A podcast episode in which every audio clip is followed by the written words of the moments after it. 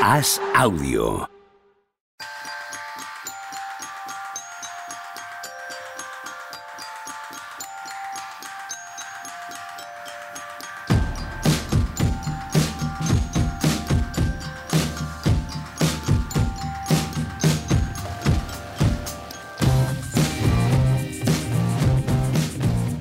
Hola, ¿qué tal? Hoy estamos a jueves 29 de febrero del año 2024 y vamos a hablar de los Lakers, vamos a hablar de la remontada de los Lakers a los Clippers, vamos a hablar del último cuarto de LeBron James, vamos a hacer un monográfico de todo lo que pasa a la franquicia angel- angelina. ¿A cuál de las dos? Tendréis que esperar para comprobarlo. ¿Qué pasa, Juan Rubio? Qué maravilla. Podría ser cualquier día este inicio. Ya ¿eh? está, Hay una correcto. efervescencia aquí porque no estáis, pero hay una efervescencia amarilla, dorada y púrpura Es, es tremenda. gloriosa y divertidísima de observar siempre desde fuera. Tony Vidal, ¿qué tal? ¿Cómo estás? Podría decir que es de los días que menos me apetece estar en el Normalmente digo, joder, qué guay es si estuviésemos ahí todos. Yo también quiero hacer eso tantos días aquí. Ha hecho, ha hecho la, la parada técnica Juanma para ver si lo decía o no. O sea, lo tenía en la cabeza, según lo has dicho, Sí, sí. a Juanma le ha venido el chiste a la cabeza y se ha quedado como un segundo o dos. Lo digo, no lo digo. El, Pues claro, el- todos los chistes tienen que tener. El chiste un- eso es, una base de realidad.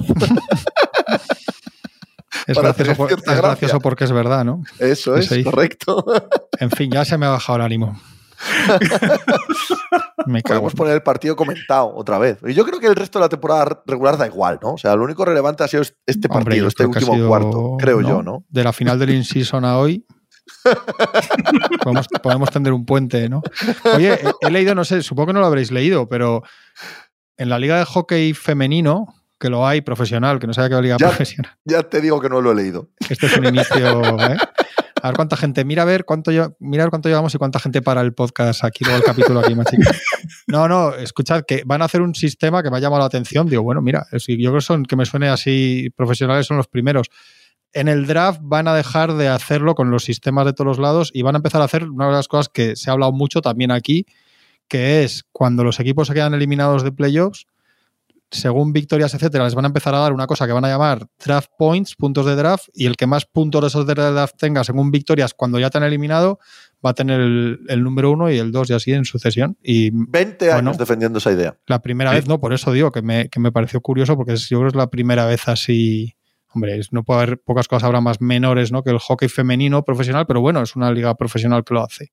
No, y que es donde hay que probar este tipo de cosas, Sí, ¿no? En sí, ligas donde tienen más margen, todo, el margen de crecimiento, es donde se puede probar asuntos que luego pueden revertir en, en las grandes. Yo siempre lo digo, hubo una época que me puse muy pesado con este tema y, y siempre digo que lo plagié, como todo en la vida, claro, yo no he tenido una sola idea original jamás. Y esto viene del año 2002-2003, de una especie de convención de Sabermetrics, ¿vale? Y un pavo que subió allí con aquella idea expuesta en un PowerPoint, aplicándola a, la NBA en los años anteriores. Y funcionaba. O sea, sobre el papel, teóricamente funcionaba. Se le caía el número uno del draft a quien de verdad era un muy mal equipo, pero competía y de verdad quería seguir, eh, eh, seguir construyendo y no evitaba el tanking por completo y daba un, un empujón claro a los equipos que querían ganar partidos aunque fueran malos. Yo la primera vez que lo escuché, te lo escuché a ti, Pepe, y desde entonces la he comprado 100%. 100%, porque Golín te revaloriza una cantidad de partidos eh, salvaje. Claro. Porque, porque ahora mismo podríamos estar viendo todo lo que estamos viendo, más además una competición real de ganar partidos por el número uno del draft. O sea, ahora todos los de abajo no estarían a. Ahora doy descanso a este, ahora me da igual lo otro, no sé qué, sino los de abajo estarían pegándose leches e intentando ganar todos los partidos posibles para quedarse el número uno del draft. Si es que a mí la idea desde el principio dije, joder, esto es maravilloso. Y iba a decir que todavía no, no lo sé, no lo he mirado. ¿Hay equipos ya matemáticamente eliminados de playoff? O sea, Wizards y Pistons están a... No, todavía no. No han llegado a 10, están- son los que no han llegado a 10 No, victorias. matemáticamente no. Claro, pero están como a 16 partidos de playoff, ¿no? Claro, con el Y play todavía quedan más de 16 de temporada, Claro. es decir, matemáticamente no están eliminados Detroit 17, San Antonio a 20. de playoff. San Antonio está 20 partidos detrás de Warriors, que por cierto, habéis visto lo de Warriors, que Wiggins fuera indefinido por motivos personales. Otra vez. Sí, sí, sí. Madre mía, ahora que empezaban a cuadrar allí las cosas. Todavía no estaría nadie eliminado matemáticamente de playoff para este sistema del que hablamos, del draft, vaya. que serían un, eh, la idea original era una vez que matemáticamente no estás ya clasificado para playoff, a partir de ahí eh, las victorias que consigas te contarían para subir en el draft, no para bajar. Sí, hombre, tiene una parte sugerente. Yo seguro que si lo haces el debate más profundo tiene sus cosas malas, pero hay, algo sugerente ahí en ligas como la NBA, en la NFL, por ejemplo, ¿no? Porque el calendario te lleva a jugarse mucho más, más equipos, hasta el final hay menos tanking como tal de este medio largo plazo en las temporadas. Pero en ligas de, de tanto partido y tanta cosa que vemos siempre como la NBA, hay algo por lo menos sugerente ahí que estudiar. Por mí por eso me, me llamó tanto la atención. Yo es que no sé cuál es la pega, ¿eh? le he dado vueltas y no sé cuál es la pega. La pega es teórica, no es real. La pega teórica es que puede haber equipos que eh, jugueteen con el sistema, que hagan descansar a jugadores y sean muy, muy malos a posta hasta quedarse fuera de playoff y que luego tengan más potencial. Este año podrían ser los San Antonio Spurs, que aquí hemos dicho muchas veces que han jugado con quintetos un mm. poco sospechosos y que ahora de repente, una vez eliminados, ponen a los buenos con Wembanyama y gana. Pero aunque fuese así, que creo que no, no es tan sencillo, ¿vale? aunque fuese así, porque hay dinámicas personales, hay jugadores, ahí no les puedes decir que jueguen mala posta, en fin, no es tan sencillo de manipular. Aunque fuese así, no está mal, quiero decir, te has tirado meses y meses de miseria, chico, ¿sabes? no, te compensa. El año pasado con Wembanyama, los Celtics, por ejemplo, pierden todos los partidos hasta que les eliminan y cuando les eliminan ganan todos y se llevan a Wembanyama. Sí, pero imagínate. El pero es, un debate, es, un debate, teórico. No, pero. No, ¿Cómo, vas a hacer que un buen equipo pierda partidos durante meses? Sentando, pues, pues, sentando a los cinco titulares cuatro meses. Pero esos no querrían luego no querrían jugar a ese juego. Ya, que sí, hombre, que es broma. Pero, pero lo que sí que es cierto es que hagas el sistema que hagas, va a ser manipulado y utilizado y buscado los resquicios y la mm. trampa por los general managers y los equipos, porque es así. El ser humano y el deporte y las franquicias son así y va a pasar. En todo caso, hombre, yo sin pensar mucho se te ocurre pues que eh, que al final no premias de verdad al peor, ¿no? Que, si esto fuera en pureza, lo bonito del draft es que premia al peor. El problema es cuando uno quiere ser el peor, ¿no? De verdad, cuando hay uno muy malo de verdad y uno regular, o sea, igual un equipo que de verdad está en reconstrucción y no puede hacer mucho más, merecería más que igual que, que los Grizzlies que tienen un año de lesiones, ¿no? O sea, pues eso podría pasar, pero claro, a cambio de eso ganarías mm, ningún, sin ser ningún sistema perfecto o o afectarían mucho más las lesiones, claro, de, largo plazo, pero sin ser ningún sistema perfecto, pues, pues a priori sería sugerente para solucionar algunas cosas, como digo, que no sé. Sí, no sé. Por ejemplo, los Grizzlies este año probablemente estaríamos viendo a Smart. Eh, no sé, Bane, mm, si para cuánto tiene, si es toda la temporada. Ahora mismo no recuerdo las lesiones, pero, pero desde luego les estaríamos viendo competir de otra manera. y probablemente el cierre de mercado también lo veríamos de otra manera. Es decir, eh, yo, habría mucho más equipo comprador las, las partes malas que tiene este sistema son más sutiles que las partes malas que tiene el sistema actual, en el que tampoco premiamos al peor. ¿Por qué? Porque está tan manipulado que hemos llegado al, a lo último, en mi opinión, que es a la ausencia de inteligencia por completo, que es el sorteo. O sea, ya cuando, cuando tienes que llevar algo a un sorteo, es que la has liado. O sea, cuando tienes que meter el azar, es que tu planificación es un desastre. ¿no? Entonces, todos los sistemas que encuentro, por supuesto que tienen defectos, hay algunos que son más defectuosos que otros. Y lo que tenemos este año, por ejemplo, es terrible. Terrible. O sea, que tengamos cuatro o cinco equipos que no hay Dios quien vea y que tengamos a los 20 equipos de playoff desde febrero prácticamente clasificados, hombre, merecería una vuelta por lo menos, ¿no? Yo he dicho siempre que la compro, Pepe. A mí, esa. desde el primer día que me la dijiste, dije, joder, pues esto está, de cine. Podemos seguir a partir de ahora el hockey femenino a ver si les funciona bien. Coño, tú ves el masculino. Sí, veo el masculino. Pues eso, el masculino puedes ver el femenino. A, ver. a mí, además, el, hockey, el, hockey, masculino eh, siempre me sirve de, eh, de pantalla para casi todos los debates en NBA. Al ser una temporada idéntica, 82 eh, partidos, 32 equipos, bueno, son más equipos que en la NBA, pero más o menos los mismos en playoff, más o menos las mismas fechas. Cuando en la NBA se argumentan cosas, no, es que se juega así por la cantidad de partidos, se juega así por, ¿sabes? Dices, no, mira, al lado hay una liga idéntica donde no pasan exactamente las mismas cosas. Entonces hay, hay motivos profundos en los debates que no son tan simplones como es que los playoffs son a siete partidos, es que son 82 temporadas regulares, que no, no. Hay una liga al lado en la que pasa eso y los problemas son otros, no, no son exactamente los mismos que la NBA. ¿Qué problemas hay en la, en la NHL que no hay en la NBA? Los problemas de la NHL son básicamente de atracción de público, claro. Hay franquicias que no tienen dinero sin más sabes que para llegar a pagar lo del espacio salarial, de verdad están perdiendo dinero y de verdad, si bajan 2.000 espectadores eh, de media en su pabellón, no llegan. ¿vale? Y entonces hay más riesgo de recolocación, eh, hay más, más miseria económica, por así decirlo. Vale, vale. una liga también que gana una montonera de pasta, por supuesto. Pero no hay problemas de competitividad, no hay problemas de tanking extremo. ¿sabes? Es- también eso le pasa a casi todas las ligas violentas y hay cierta violencia en el hockey. Las ligas violentas es muy complicado que haya eh, tanking de jugadores, no de general managers, pero de jugadores sí, porque tú tiras un tío al, al hielo y lo que no quieres es que le pegue nadie, eso seguro. ¿Vale? Entonces, eh, ese problema no lo tiene. Tampoco tienen el problema del cansancio porque un jugador medio estelar de la NHL nunca está más de un tercio del partido en cancha. Entonces, el, el tema de rotaciones o de que no juegue este partido y jueguen cinco seguidos no existe en la NHL porque básicamente todos los partidos son de rotación extrema, ¿no? El- las plantillas juega todo Dios muchísimos minutos. En ese sentido se parece más a la NFL. Ujú. Entonces hay que dejar que se peguen hostias en la NBA. Antes cuando se pegaban hostias, Sí, sí, no, no, juegas mucho más en serio. Yo, Jugaban- yo solo he dicho que el buen rollo.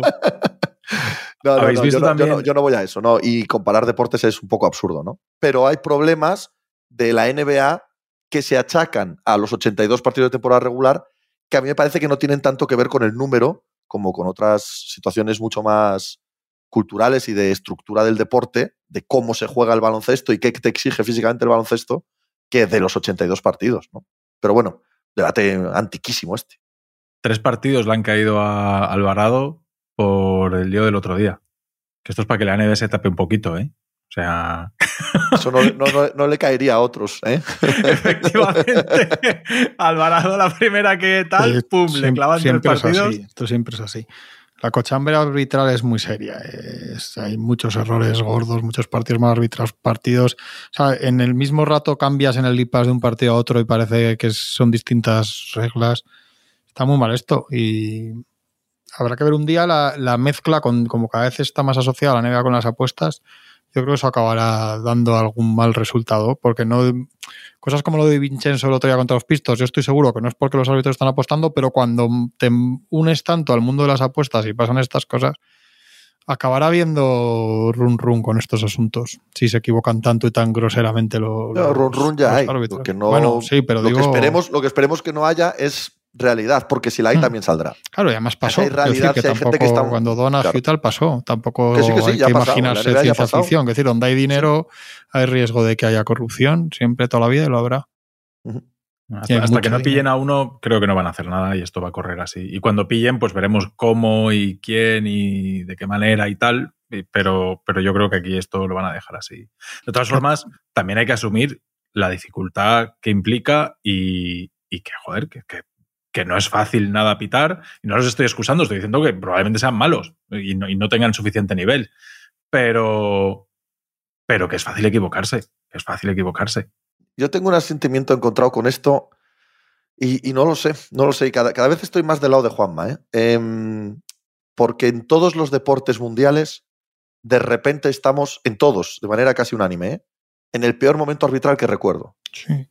¿Sabes? No es una cuestión de una burbuja o de una liga o de unos cambios de norma. Es que de repente en todos los lados cada vez está todo peor y hay más suspicacias. Entonces puede ser porque la sociedad ha cambiado, porque la relación que tenemos con el deporte a través de las redes sociales es absolutamente instantánea, es absolutamente visceral, Tóxica, pasional, sin ninguna reflexión, al instante, ¿vale? Que es eh, de tribu masiva hablando a la vez. No es aquello de tú ves el partido y al día siguiente en el trabajo lo hablas y, bueno, te puedes endemoniar un poco más, un poco menos. Ahora es todo el rato, instantáneamente, todo el mundo completamente enfadado.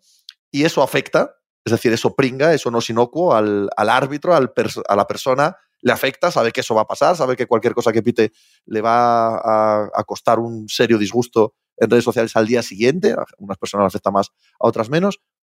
Pero también hay un estado global ahora mismo de hacia dónde va el deporte, de cómo se gestionan los organismos del deporte, qué clases de dineros e intereses hay detrás de los dineros que están entrando en el deporte, que a mí particularmente me, me hace pensar que hay algo más. O sea, que hay una. que hay un viento al menos, no digo individuos concretos dándole un maletín a nadie, ¿vale? Pero que hay vientos que nos están llevando a, a esta dinámica de, de permanente, perpetua mm, polémica, enfado continuado y, decisiones y nervios muy, muy difícilmente explicables en otras épocas. Yo creo que ha pasado siempre. ¿eh? Yo cuando salió el Canal Plus y tenías y normalmente íbamos al bar el domingo por la tarde a ver el partido a las siete y media y veías allí el, la, micro red social que era aquel bar, pues, pues, pues se armaba el Cristo igual. Lo que pasa es que, claro, ahora allí eran 40 que había en el bar y ahora son pues 40 millones que hay en Twitter. no, no, sin duda. Lo que, digo, lo que digo es que eso, que claro que es verdad, que siempre ha sido así, por supuesto, no llegaba a ser em, el centro absoluto del debate o le afectaba tanto, le pringaba tanto a los protagonistas. Era una cosa más aislada, no como ahora que es todo un magma. ¿vale? Eh, el árbitro, desde luego, si se equivocaba, sabía que al día siguiente era portada en el as mm. eh, y, había jaleo. Y en los bares hablaría de él.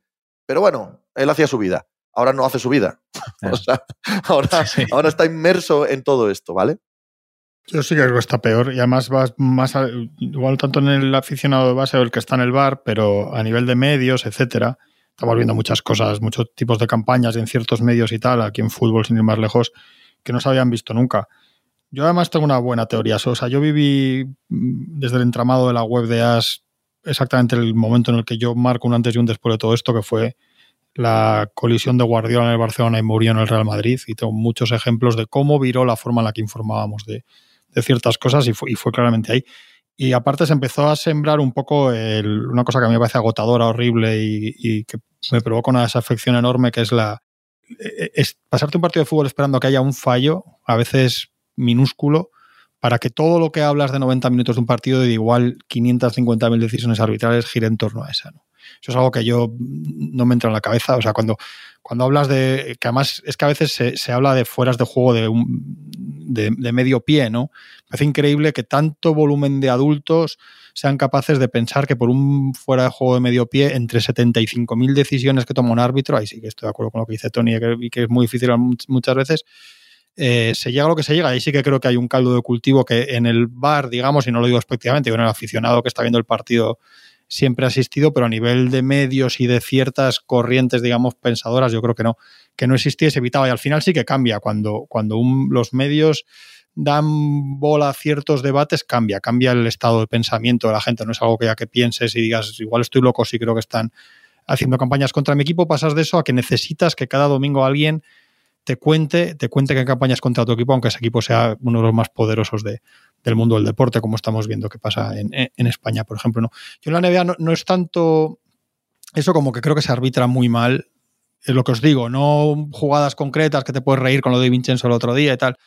Eh, en general, que se arbitra mal con distintos criterios y que como se está mezclando con cosas un poco raras y eso. Y luego, joder, jugadas como lo de Vincenzo, yo entiendo que pasa en un partido, ¿eh? Pero yo cuando lo veo digo, lo que no puede ser es, primero, hay dos cosas a mí de ese tipo de jugadas que me chirrían mucho. Y es lo que creo que, enfadan un poco. Primero, que estemos en una NBA en la que decimos que hay un tipo de jugadores que, pliegan el estilo y las normas y que no se les puede tocar y ves 75 tiros libres por pijadas y que luego a un tío lo arrollen como los Sanfermines y eso no sea falta. Que eso puede ser un error. Y segundo, que no puede ser que en una liga de. que cuando hay días que te pasas partidos suplicando para que no revisen más jugadas, de repente llega una que es una cosa absolutamente flagrante y no se puede hacer nada.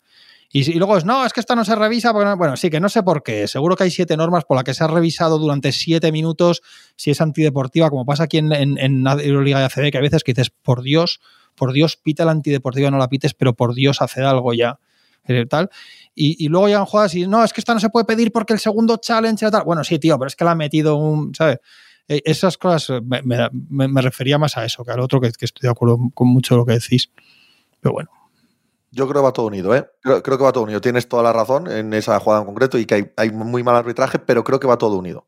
Va todo unido al, estado del debate. También pasa allí en Estados Unidos, este estado del debate, esta manera de, eh, centrarse en, ciertas, ciertos detalles nimios del partido para eh, seguir engordando la tarde-noche y, que no se puede asociar una cosa a la otra. ¿eh? ya sabemos que la tecnología no, arregla nada.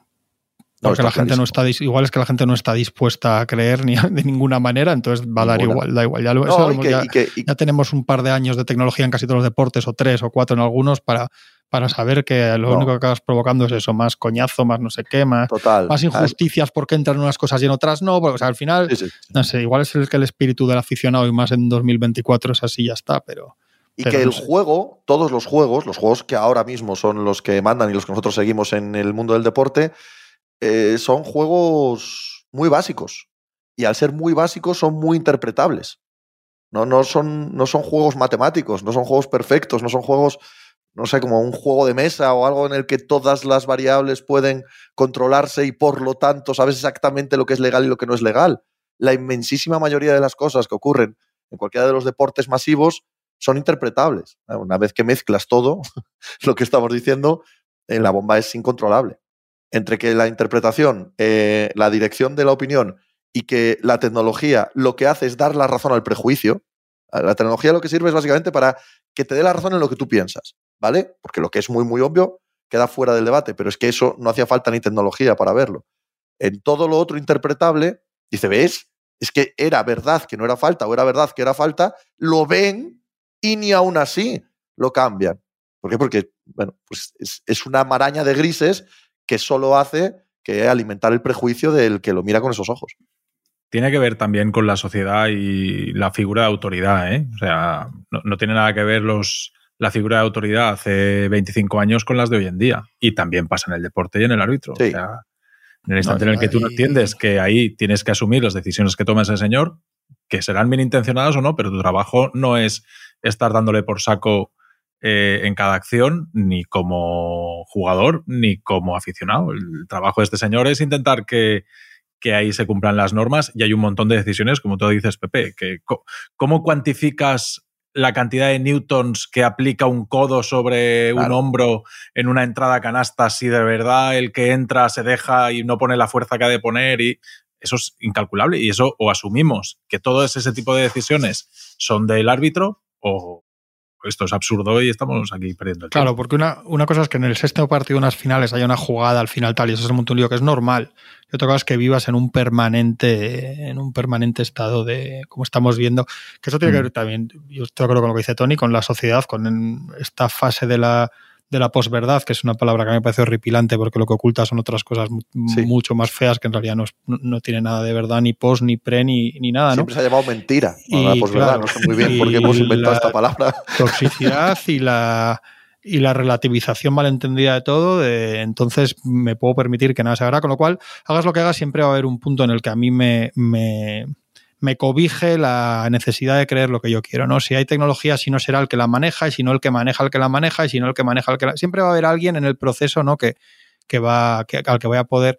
Porque hay un volumen de gente que, que ha decidido que la felicidad es levantarte y, y que en política te digan de un bando o el otro lo que quieres escuchar y no la realidad, y en deporte un bando o el otro te digan lo que quieres escuchar y no la realidad, y los míos son los mejores en política, en deporte y en todo, y ese estado mental yo creo que afecta a todo. Yo creo que, hay muchos debates que... o sea, tú puedes ver a, dos personas debatiendo sobre política y, o sobre en España, sobre derecha y izquierda en España, sobre el Madrid y el Barcelona, y dices, si cambias ciertos las palabras de los partidos políticos y los equipos de tal, los argumentos básicamente son los mismos. Porque se trata de una infantilización de la gente. Eh, no puedo tolerar que mi equipo no sea el mejor. ¿no? O sea, esta, esta, idea de, volviendo al deporte para no complicarnos, pero de mi equipo gana o, pierde mal, o sea, o gana porque es mejor o pierde porque le roban y se ha instalado en, en clubs grandísimos de, de, una dimensión que dices, pero chico, yo puedo entender, cuando hice uno como una campaña del Valladolid que era molestamos, ¿no? Con los hábitos, yo me reía un poco, ¿no? Sin, con todo el respeto a los de Valladolid, pero decía, chico, yo creo que el Valladolid ni molesta ni no, ¿no? Anda por ahí un poco como, como 800 equipos más. Pero de ahí saltas a que instituciones de, de, un nivel gigantesco a nivel mundial y que hacen de oro a todos los que, a todos los que participan de ellas yo, e, el momento en el que se, se viró todo para creer, y esto pues aplica en la NBA, aficionados de, de, de equipos, pues de Knicks, Lakers, ahora Warriors, etcétera, virar todo a creer que el que, el que controla esas ligas va a tener algo contra ti es, pervertir lo más básico de, lo que son las ligas, que, son, que son, son, máquinas de hacer el mayor dinero posible, ¿no? Pero se ha llegado a eso. Bueno, es que lo vemos todos, los días. todos los días. Todos los días. Y es lo que os digo, puedes ver 90 minutos de jugadas y que un fuera de juego de un brazo, que, que dos personas con sentido común pueden verla durante 10 minutos. No sé, el otro día, no es por hablar de fútbol, pero jugar el otro día al mayor carrera Real Sociedad, a mí yo digo, ¿qué coño más da? Si eso quiero decir, ya sé que no pero, bueno, si es con gol, pues ya está, eso no puedes ir a eso, tío. pero si hay gente que ya quiere que eso resuma 180 minutos de una eliminatoria, pues eso pasa también en, eh, Y hay- to- hay- todo el rato en todo y es, y es, y yo creo que hay mucha gente que nos que provoca una, una desafección, que yo veo, yo ahora veo partidos y muchos, cuando veo algún partido de fútbol que no veo muchos, los veo los partidos muchas veces sin volumen y en cuanto acaban hago otras cosas. No veo pues partidos, ni escucho tertulias, ni no, no, no lo soporto. Entonces enseguida acaba, lo que es lo que quiero es ver el partido por el Valle, uh, y me a hacer otra cosa. Con baloncesto cuando tocan al Madrid y el Barça, mira que es mi trabajo porque me toca, pero si no, como aficionado haría lo mismo, ¿no? Eh, ya sabemos cuáles son los focos de esa toxicidad. Aquí coincidimos los tres, más o menos. Sí, Joder, vamos a hablar de los Lakers, 100%. coño. Vamos a hablar de los Al Lakers. 100%. ¿eh? Machicado. Que también, hay, que también hay cierta. Mi, mi punto es que si esto fuese solo en España o fuese solo en el fútbol, Sí, sí, sí. sería un fenómeno que to- yo también sé de dónde viene, sé los intereses que mueve, sé exactamente lo que se busca. Pero mi percepción es que pasa en todo. Entonces, eh, creo que es una pandemia mundial con respecto Mm. al deporte. No es solo nuestro. Y eso, eso sí me, no sé si me extraña, pero, pero sí me entristece un poco. Sí me entristece pero un poco porque, al hablamos- igual que dices tú del post, me pasa con todos los deportes. Yo es que he dejado de, de escuchar y de ver en todos los deportes, porque es siempre lo mismo. Pero esto que hablamos de la mentalidad y de eso, pues también es un fenómeno mundial, no es un fenómeno español. Totalmente. Y la división totalmente. de eso todos los es. países están partidos por la mitad. Y Pero tal, eso es social. No. Pasa Sí, en sí, la sí, liga de fútbol total. sala local. Si es que es así. Es- Y yo he hecho la culpa a las redes sociales. ¡Hala! Quería que se hacía a los Lakers. Y ya está. Quería que se hacía a los Lakers. Sí, Yo yo, los en Lakers- gran parte también. Yo en gran Los parte Lakers para mí ya sois como el. Valladolid. Ya, ya Claro, querías decir que éramos una red social. Sí. La peor. La peor de todas. Tenemos lo peor de todas las redes sociales. Qué remontada histórica, ¿eh? Machicado. Joder. Es que voy a, voy a dejaros y me voy a tomar un café con Machicado, que es lo que me pide el cuerpo hablar de ello. Sin, o sea, totalmente sin ningún sentido común en la conversación. Hoy sí, ¿no? Porque no sé a qué esperamos esta noche con los Wizards y ya mañana haya que, haya que tener otro tipo de No, conversación. con los Wizards no, por favor, que estamos ahí peleando nosotros con ellos. Estoy in- intrigadísimo por ver que me conozco, esa cuidado batalla. que me, que me conozco a estos pájaros, ¿eh? que me conozco, me conozco a estos pájaros que descansa Lebron, salen, tal. Cuidado, ¿eh?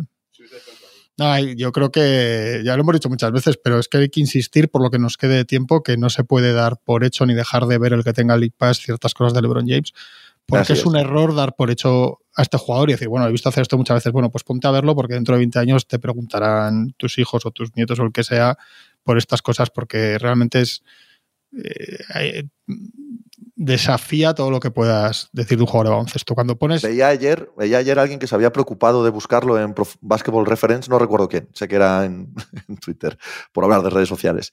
Eh, los puntos de media, las estadísticas de los Sí. eh, eh, jugadores de más de 40 años. Obviamente todos históricos, no, no, no pasas de 40 años en la NBA si no eres una barbaridad de jugador, un Novisky, un Carter, un algo, ¿no? Y claro, eran todos 7 puntos, 7,5 puntos, y sale este 25. Todos juntos, no, es que todos juntos, la media de todos juntos es menor que la media de LeBron este año. Pero ya es el máximo anotador de los de en últimos cuartos también de la historia, claro. Y va a llegar, es que esta noche seguramente no, porque está a 40, que igual ni juega, pero en un par de partidos como mucho, los siguientes que juega va a llegar a 40.000 puntos. Que es que, claro, ya en su momento a ver si pasaba Karim, luego a ver si tal, a 40.000. Pero es que es, es, es 40.000, 10.000 rebotes, 10.000 asistencias. Y no hay- a mí esto es una de las cosas, de todo lo que se puede decir de LeBron, esto es uno de los, datos que me da escalofríos. No hay ningún jugador en la historia que lleve 10.000, que, que haya hecho o hiciera 10.000 puntos, 10.000 rebotes y 10.000 asistencias. LeBron va a ser pasado mañana o cuando sea el primero con 40.000, 10.000, 10.000. O sea, no hay ninguno con 10 con 10.000, ni 20.000, ni 30.000, 10.000 y 10.000. Este va a pasar de 40.000. O sea, es una cosa, es increíble. Y lo que hemos hablado muchas veces, y lo hablábamos cuando el In-Season Tournament, de todos los tíos que están jugando ayer ese partido, el que menos motivos tiene para, para jugar el último cuarto como jugar LeBron James. Al que menos le va a jugar la historia o la temporada o nada por lo que sucede ayer en un partido de, de febrero de temporada regular es a LeBron James. Y, y una vez más es el que dice, estamos perdiendo aquí de 21, en vez de irse al banquillo y ponerse a poner caras, se, se- se remonta al partido, que otros días falla los tiros y no remontas, pero bueno, pero, pero que es así. Y no sé si sabéis, porque esto igual no lo sabéis, y me parece magnífico, si juega hoy, a ver si juega con los Wizards, y pasa de, ven- de 20, si mete 21 puntos hoy si juega, será el jugador de la historia con más puntos en 29 de febrero. Oh, Bisiesto. También, o sea, es, que va, a tener todos los récords hasta los claro, Pero lo efectivamente. cojonudo, lo que más, más, Sí. más gracia me hace es que sabéis a quién se lo quitará.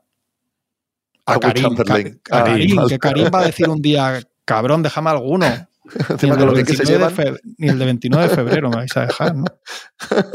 Realmente es, es el, el- el sustituto de porque Karim, evidentemente, con el Prime que tuvo y todas estas cosas, pero siempre te queda el esto de, del- de Karim por volumen, ¿no? Por carrera larga, tal. Claro, es que este, est- a ese nivel, o sea, utilizando estos criterios para, para la comparación, es que no hay nadie que se, que se le acerque. O sea, los datos que ha dado Juanma del volumen de puntos, rebotes, asistencias, de partidos jugados, de.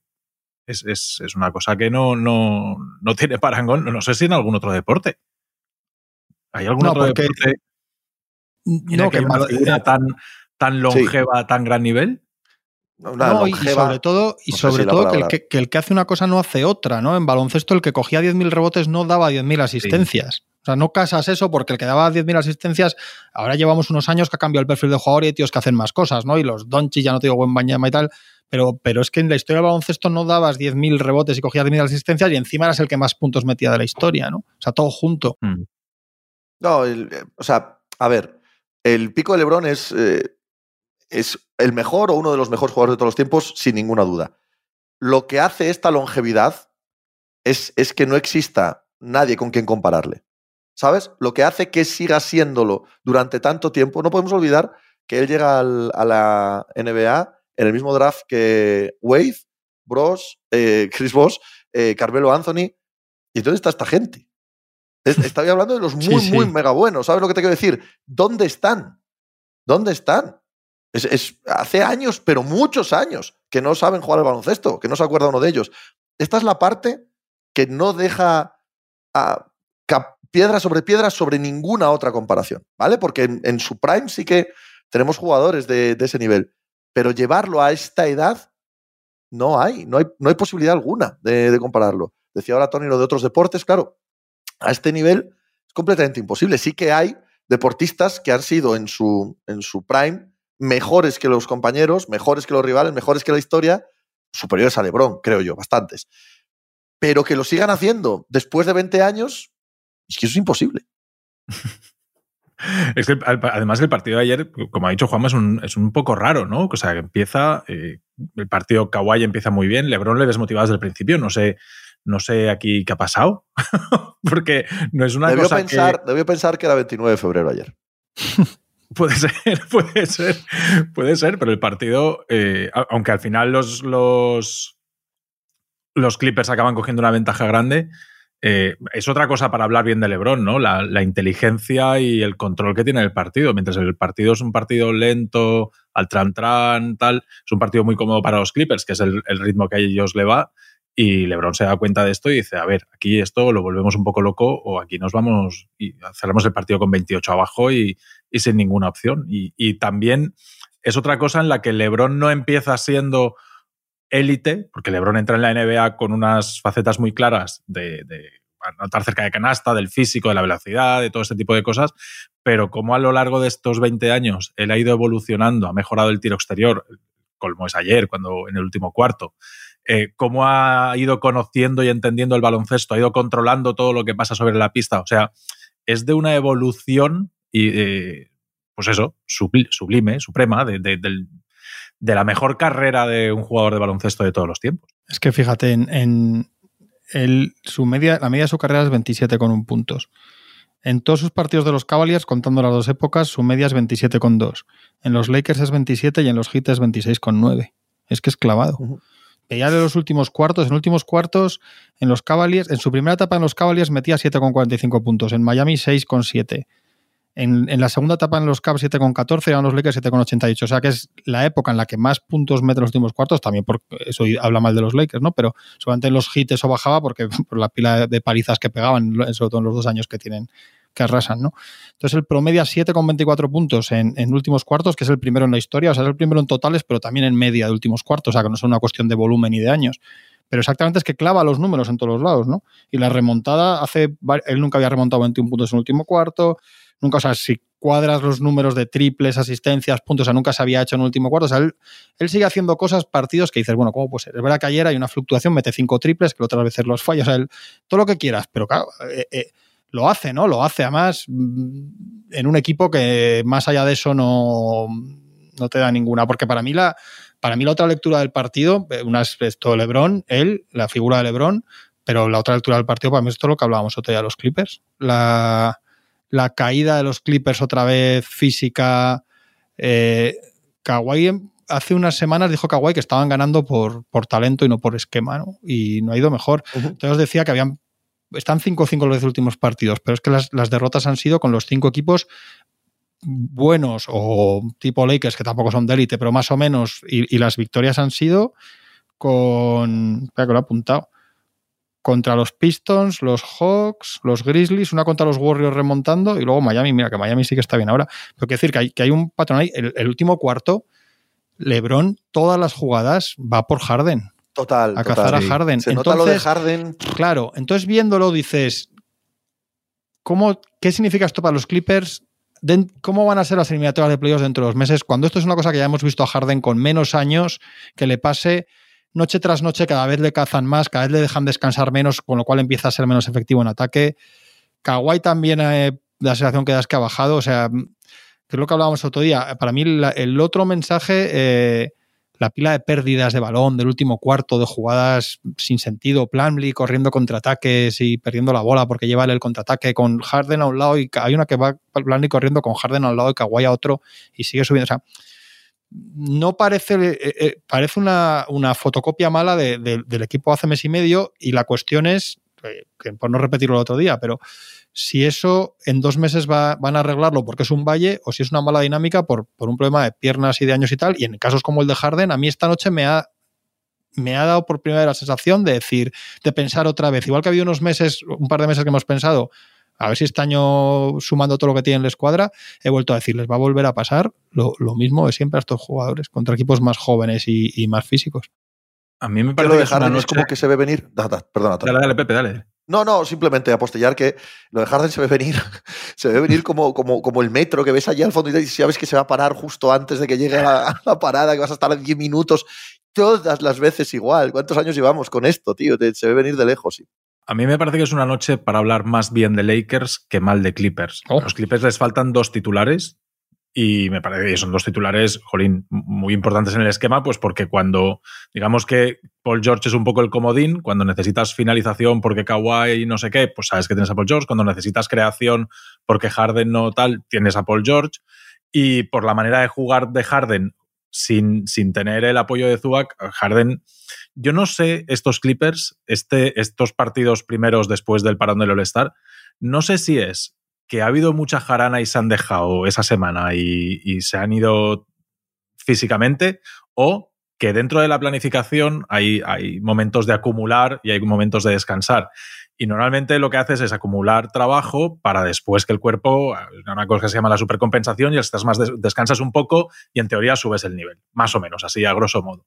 No sé si es que durante estas semanas de, o sea, durante estos días de descanso, en lugar de descansar, han dicho, no, no, aquí vamos a cargar trabajo, vamos a, a aprovechar ahora para, para, entrenar más fuerte y buscar un valle en algún tramo del calendario, porque la preparación física se lleva así. La preparación física, tú miras tu calendario y dices, aquí puedo dar descanso, aquí tengo algunos días más, aquí no sé qué, aquí tengo muchos partidos acumulados, aquí no, no puedo entrenar de esta manera. O sea, la preparación física se lleva muy acorde al calendario, donde puedes descansar, donde viajas, donde no. Y no sé en qué, en qué punto estamos, si es porque se han dejado si es porque se han dejado estos días o porque es una parte del entrenamiento y es una parte de la preparación física. Pero lo que está claro es que físicamente ahora mismo no están y Harden es el más evidente de todos. Pero hay un historial ahí. Claro, eso te iba a decir. En jugadores sí, sí, como sí. Harden puedes sospechar claro. que el problema es que ya no va a ir. Ya hemos visto igual el subpico físico del año y sobre todo que, que si todo eso luego se traduce en que tíos como él pueden rendir cada 48 horas en playoffs, que los últimos años hemos visto que no. O sea, que es una cosa que ya hemos visto, ¿no? Lo que habíamos hablado alguna vez era que, que, juntándose todos, igual, pues que con un porcentaje de todos que no sea el 100% va a valer, pero igual, igual al final no vale. A Kawhi al final ayer, como en el último tiro contra LeBron, también de la sensación de que le falta, ¿no? Hay, el tiro es el típico tiro de que te falta folle, que se queda cortísimo así en un lateral, o sea, hay, hay, un, hay un patrón con ellos, ¿no? Como es verdad que no es un equipo muy de, de sistemas y eso falla de, de todo lo demás, yo las bajas, sí, hombre, es obvio, pero joder, también a los Lakers les falta Vanderbilt, que no sé si es titular o es esto hombre o qué, pero, pero es un jugador fundamental, que no es Paul George, pero para los Lakers es muy importante. los Clippers les falta Zubac, pero coño, es que los Clippers es que tienen tres pivots, es que tenían a Plumlee y se les lesiona uno y fichan a Zeiss porque no pueden estar sin, sin un pivot un mes. O sea, es un equipo que se permite muchos lujos, como han perdido la. eh, me llama mucho la atención porque sumando todo han perdido el, el duelo con los Lakers 3-1 este año. Y llevaban desde 2011 o algo así sin perderlos, vamos, y la mayoría de esos años ganándolo 4-0. Y el, el- que ganan a los Lakers no está LeBron. Hoy no estaba Paul George, seguro que hay algún otro, si miras, que igual faltaba algún otro de los Clippers. Pero el hecho es que lo han perdido 3-1 con, con los Lakers y que están perdiendo contra equipos muy buenos. O sea, algo ahí. Por cierto, si no juegan en playoffs, que no han jugado nunca, Lakers y Clippers, jamás en la historia, que es curioso, ¿Mm? pero si no juegan, será el último partido hoy de la historia en el que compartían, en el que se enfrentaban compartiendo pabellón. Eso es, correcto. ¿Sabéis cuál es el balance desde que se mudan al, al Staples ahora a Crypto.com? Han jugado 98 veces con la de esta noche. 98 veces. Bueno, 97 y más una en la burbuja de Florida, realmente. Esa, esa es lo que Clippers quería que 50, precisaras, Lakers porque 40, 98 me parecía 50, imposible. 48. Eres 97, claro, claro. 50 50-48 para los Clippers. 50-46 allí porque el de 50-47 en Los Ángeles porque el de Florida lo ganan los, los Lakers también, que es el año que ganan el anillo. Pero ayer parece que se juega en campo de los Lakers, ¿eh? Hombre, siempre que juegan allí se juegan por los Lakers. Es que hay, Pero ayer es hay- una hay cosa una de cosa fuera, más allá de bromas, de que es verdad que va mucha gente de los Lakers, es que para gente de los Lakers es una buena ocasión de ver a los Lakers pagando poco dinero. Sí. Claro, eso Las es. entradas son mucho más baratas. Entonces, hay muchos. Cuando juegan los Clippers contra los Pacers, va mucha gente de los Lakers porque el día que va Halliburton a jugar contra los Lakers te cuesta muchísimo dinero y ese y el día que juega entonces si tú te apetece ver a los Pacers o a, a quien sea o a un juego o a a, a Jokic te sale más a cuenta si no tienes te puedes sacar una entrada por 20 dólares y en los de los Lakers igual te cuestan 200 es que es así es una realidad El otro que está bastante, bastante tostado físicamente es Kevin Durant, ¿eh? Te pones a mirar los minutos que lleva acumulados este año. En los últimos, lo estuve mirando anoche, en los últimos 10 años, en los últimos, o sea, desde la 2013-2014, solamente ha tenido una temporada con, más de 37 minutos. Esta está en 37,2. O sea, creo que tiene un. La segunda después de la lesión del Aquiles es la que tiene en, en Brooklyn con 37.2 y esta es 37.3, algo así está pero está con una carga de minutos que el otro día, el partido que juegan Phoenix y Dallas, es que Luca se va por él. O sea, Luca no está buscando a Grayson Allen, no está buscando. No, no, no. Dice, no, no, a mí tráeme a Kevin Durant aquí una y otra vez y se va por él. Y este, tengo la sensación de que este es el primer año y está haciendo una temporada a un nivel numérico extraordinario. Pero sí que hay un punto ahí a nivel físico que cuando le ves dices, ya no es. En dos partidos seguidos le han puesto un gorro al típico tiro de Kevin Durant imparable que te separa en media distancia y tira. Pues, pues dos días consecutivos le, le puntean el tiro ahí arriba, porque de piernas va, va tostado y este equipo no puede darle descanso a Kevin Durant. No, Pues yo recuerdo haberle visto contra los Lakers, precisamente contra LeBron, hace nada, ¿no? Que jugaron juntos. sí y- el otro día Juan. No, no, no, no fue un mal partido tampoco de Durán, ¿eh? Nada especial, pero no fue un mal partido. No, es pero verdad que llevan- verdad que Sí, hay sí, un, sí. Lo que pasa es que yo ya noté el como dice Tony ¿eh? en general. Sí, ya viene, Ya pero este año año sí se nota más. Yo sí que yo esto lo he pensado en los últimos tiempos también, lo que dice Tony, lo mismo, la misma reflexión la he tenido. Por cierto, que se ha cerrado ya eh, lo que hay- lo del 40-20 este de Phil Jackson ya se ha cerrado. Ya es oficialmente todos los equipos, ya los que han llegado ya han llegado y los que no han llegado no han llegado. ¿Sabéis quiénes han llegado a 40-20? A la cuenta Yo sí. esta de Phil Jackson de los equipos de élite. Cuatro, Yo sí. porque esta, no- esta noche podían los, los Clippers y los Cavaliers ya han perdido y los Nuggets ya han ganado. Hay cuatro. eh, ¿A, a que no sabéis que cuatro? Muy complicado. Wizards, Spurs, eh, Pistons. Celtics, son Wolves, Celtics, Thunder y Nuggets. O sea, Nuggets, que, sí. que no, no está mal tirado lo de Phil Jackson, ¿no? Al final. Es Algo que, sabía. es que, vamos a ver. Sí, lo fácil, el que gana mucho. El que gana, el, mucho el que pierde gana más de pero- 55 partidos en temporada Eso regular es, buen equipo. Esa es mi, mi por Pero ejemplo, bueno, mi, punto, ¿no? He leído una cosa que- de esto, como he dicho los Cavaliers, que me llama mucho la atención de cómo se ha movido el este, más allá de los Celtics, que parece que es una, que es, bueno, que no parece que es una cosa. Los, desde enero, desde que empieza enero, los Cavaliers están 25 y los Celtics están 25. Ujú. O sea, están a la misma distancia, no les han recortado nada, están a ocho partidos. Y entonces eran octavos, creo que leí, o séptimos del este y ahora son segundos. ¿Sabes? Entonces, a- lo que se ha movido entre todo esto, todo lo que le ha pasado a Filadelfia. Es que en el este no hay nada. Filadelfia, a los, Filadelfia va a Knicks, caer. a los Knicks con las lesiones. Sí. Filadelfia va a, este- los- va a caer al octavo el- puesto, ¿eh? En el este hay una ya. cosa por ahí, en sí. el este hay una cosa por ahí que igual hay sorpresa Vale, Dallas, para- que está Miami séptimo No, es ninguna sorpresa si estás pensando Bueno, en, Miami. Miami. Miami. probablemente sea el segundo mejor equipo del, Por eso, del este. ya. mí O sea, que ya no es Miami- sorpresa. Para mí Miami Sí. este año están mejor que el año pasado por estas alturas. Sí, Tienen sí, más cosas en ataque. Y la, el este está peor. la temporada de Bayo, para mí, este año que otros años siempre, siempre decía que me parecía un jugador un poco sí, pero no. Este año me parece que de Bayo está siendo absolutamente monstruosa la temporada.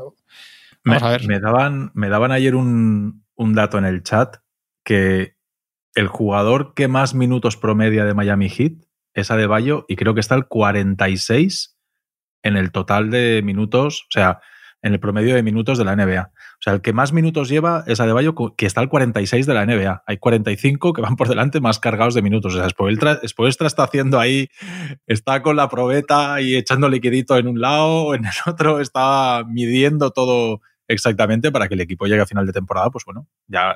De hecho, en, est en estos primeros partidos después del All-Star, yo tengo la sensación de que se está viendo que los, los equipos ya están empezando a tomarse más en serio, por lo menos los que se están jugando cosas. Coño, mira, mira los Nuggets. Sí, sí, no hay más, no hay más que eso, sí. Sí, sí, es, es así. Y, y los Bucks también han encajado Sí, y Miami está, está viniendo y, y hay muchos equipos que se están... De hecho, no sé cómo lo veis. Lakers y ¿Vosotros pensáis Warriors, que, ¿no? Que ya venían de antes del All-Star, pero bueno. ¿Pensáis que en el, es- en el oeste están ya midiendo quiénes juegan play-in? Que la primera posición del oeste igual tampoco les... Primeros y segundos igual no les apetece demasiado enfrentarse contra Lakers, Warriors, Dallas, que está No, es muy ¿Pensáis que están pronto. midiendo o no? Es muy, muy pronto todavía, porque, porque, porque si lo haces, te da igual. Yo creo que los jóvenes son demasiado jóvenes. O sea, los Thunder y los Wolves están demasiado embalados e ilusionados como para hacer estas cuentas. Y yo creo que los Nuggets, es que creo que los Nuggets, si pueden, es un equipo, hemos hablado muchas veces, que por pedigrí, por la altura y por el tipo de pista de ventaja de campo que tienen, que yo creo que preferirán jugar en casa todo lo que puedan, porque saben que para ellos es hasta que se demuestre lo contrario infalible. Y encima creo que los Nuggets no tienen ningún miedo Ahí voy el- yo. a los. Lakers y a los campeón, Warriors. no temen a porque nadie, les ganan sí, sí. siempre que juegan. Entonces Correcto. no creo que tengan, no creo que sea el caso. Y el cuarto en discordia, esos cuatro, que son los Clippers, es que se están cayendo de ese lote por, por- por sus propios, Y lo que este decíamos, tipo de 5-5 cuentas en puede- 10 partidos. Pueden tener sentido a una semana, 15 días vista, que sería complicado igual. Pero a, a mes y medio, dos meses Mes es medio. imposible. Imposible controlarlo. ¿no? Hmm. Young también, hablamos de Trae Young y de los, de los Hawks. Hablamos de que los Hawks ganan sin Trey Young, quieres decir, ¿no? Y dejan al rival por debajo de 100 puntos. Eso es. No paran de ganar desde que Trey Young está lesionado. Otros que se han puesto serios, ¿no? Que hablando de lesiones, eh, hay otra, eh, vuelve a haber malas noticias con Lonzo Ball, que han dicho que no, han vuelto a decir que ah, salió Billy Donovan hablando con cara de, con cara, tú le ves la cara y el tono y dices, Buah, y da mucha pena. Y le preguntan si es, dice que no puede sprintar otra vez, o sea, nada, es imposible. Y, Ese chico y le no puede jugar preguntan, baloncesto. no, No. no, le preguntan si es un gran retroceso y tal, y no dice que no para no dar el titular y dice que sí sin decir que no. O sea, no dice no, no se puede hablar de retroceso, pero o sea, y con, un, con una cara de absoluto, de absoluto funeral. Hablábamos de que pueda jugar el año que viene. Estaba descartado para esta temporada, obviamente. Pues, sí. ya desde, desde enero de, de, de 2022 sin jugar. Sí, Desde enero de 2022, ¿no? sí, sí, sí, sí. Qué pena, me da una pena tremenda. Entonces, esta- estas cosas me dan una pena tremenda. No Claro. sé si es porque soy mayor y pienso ya casi como un padre, pero me da mucha pena, me da mucha pena. De estos Aunque sea por no egoísmo, porque es un jugador de los que disfrutabas, o sea, es un jugador que, que jugaba bien a baloncesto y que, y que era de los que daba gusto ver. Y cuando pierdes estas cosas, pues está el punto de vista este de padre y está el punto de vista de aficionado. Sí, y de, sí, "Joder, pero yo quiero ver, yo quiero ver a los buenos. Y cuando se me pierde uno de estos, pues me da un poco de rabia. Sí. ¿Cuál fue el más doloroso que recordáis? ¿Brandon Roy? Hostia, Brandon Roy es un caso. Fue durísimo. ¿eh? Está Oden. caer, Pobre. Es que además juntos. Oden, ese equipo Oden el de- no llegó a ser dominante en la NBA. Sí, ¿no? claro, siquiera. Bueno, Y- Gran Hill, ¿no? Sí, Pero Grant Hill tuvo su.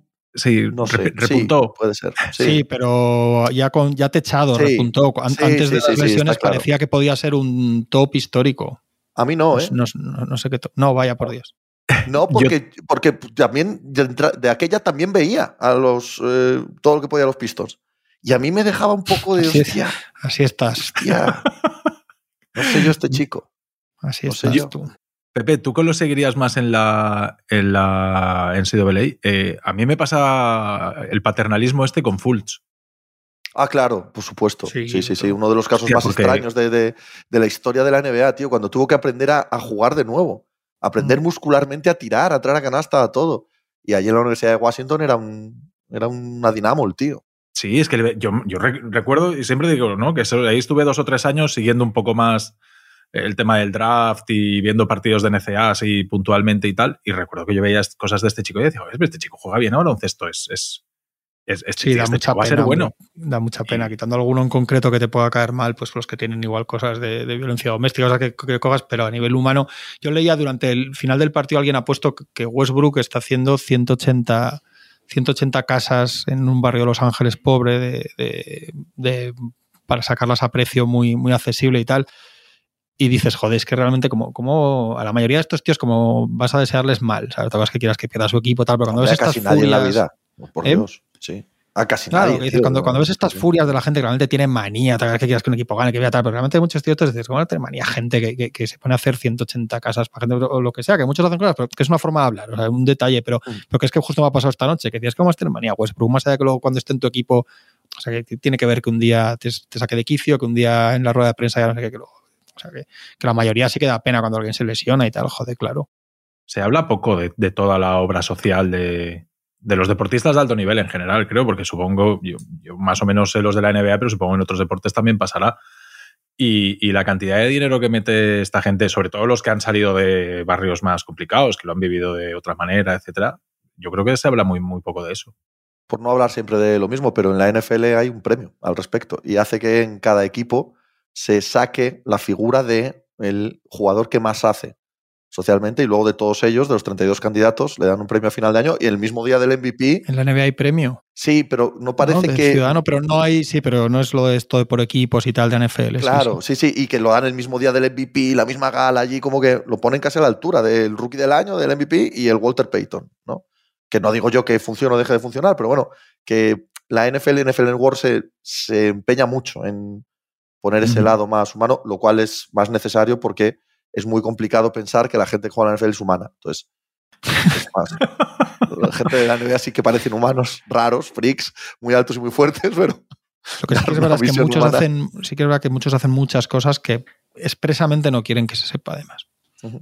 Que no Sí. quieren que se publiciten precisamente o para que la gente no crea que las hacen por eso, porque no quieren simplemente. No sé. Mira, nosotros hasta hablando con, con la del Hospital de Los Ángeles de Pau Gasol, machicado yo en Los Ángeles, nos decía que él, que él hacía visitas a los niños del hospital y eso muchas veces sin, con la petición de hecho de que no se supiera, que no vas allí con el fotógrafo de Los Ángeles Time y las redes sociales y tal esto. Sí que hacen muchas cosas, muchos, es verdad.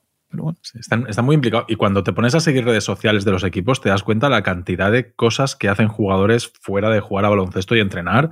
De ahora se van al colegio de no sé qué, el famoso NBA Kers, que, que jolín, le- les hacen pring- en pringar, entre comillas, ¿no? Pero les ha- que les tienen liados en muchas movidas de, de este tipo. Y ves que para muchos de ellos, yo aluciné cuando en, en lo del NBA Junior en Valencia, jolín, estaban Billy, Hernán Gómez y Amaya y podían haber llegado allí a hacer el paripé, jiji, jaja, y en cuanto pudiesen escaquearse, y el ratillo que estuvieron ahí con unos chavales que les había tocado en un sorteo, enrollarse con ellos, jugar ahí, que si no sé qué, que si no- viste que, jolín, súper dados, súper generosos con el tiempo, con, con la atención.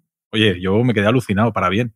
Además, en el deporte americano en concreto, creo que hay una mayor cultura en general Claro. en, la- en las franquicias y en las estrellas, o sea, de implicar a todos, incluido estrellas y tal, que igual aquí no pasa tanto, son más luego las fundaciones individual, pero allí sí que los equipos tienen más, más plataforma y más cosas, y sí que yo creo que los jugadores tienen igual que atienden más a la prensa, o sea, hay ciertas cosas de la parte de ser una estrella que, que allí no, que aquí se ha dejado de, de, de entender así, lo- los que son muchos, algunos, aunque luego en privado ellos hagan cosas que también hacen, pero allí sigue siendo, allí sigue llegando acción de gracias y tal equipo da paga comidas a gente de pocos recursos y allí van los muchas veces los el Tatum de turno en los Celtics a, con el delantal a servir comidas, que es una chorrada, pero tal- por otra parte Podía quedarse en su casa jugando a la Play, quiero decir. Entonces, también eh, tiene mucho que ver esa cultura con, con la sociedad y con el Estado norteamericano, bastante menos social que en Europa. Sí, que, sí, sí, en fin, que también, va, todo todo unido, esconde, ¿eh? es- Claro, es, es, es obvio. En fin, que la semana que viene, el lunes, hablaremos de este ¿Sabéis tipo de cosas muy divertidas. Para acabar con un toque más divertido, Eso es. ¿sabéis que Shai Gillios Alexander ha batido el récord de partidos, metió 31 puntos? Y me hace gracia porque realmente cuando lo leí dije, hostia, es que es verdad que mete 31, no suena mucho lo de mirar Shai 31 puntos. Y es que salió cuando llevaba 9 y esa noche metió 10, o sea, metió 31 otra vez y fue el décimo. Y el récord era 8. Y en el All-Star también metió 31, el cabrón. ¿Y podrá ser el, el- el jugador que más veces meta 31 puntos un 29 de febrero? ¿Juega hoy? No lo sé. Pues veremos. No sé si juega hoy. Vamos a ver. Hoy juega contra Spurs. Uh, los Spurs. Uh, Va a meter 62. Durísimo rival. 31 se le quedan cortos. Durísimo rival.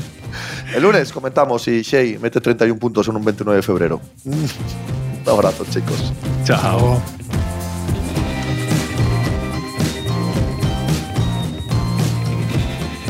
Pues muchas gracias por habernos acompañado en NBA Mínimo de Veterano. Muchas gracias por haber escuchado este podcast que es original de As Audio con la producción de Javier Machicado y la realización de Vicente Zamora. Síguenos en redes sociales arroba asaudio para no perderte nada y recuerda que puedes escucharnos en la sección de podcast de as.com, en la aplicación del diario As o en tu plataforma de audio preferida. Un saludo de Pepe Rodríguez con la compañía de Tony Vidal y Juan Marrubio desde la redacción del diario As.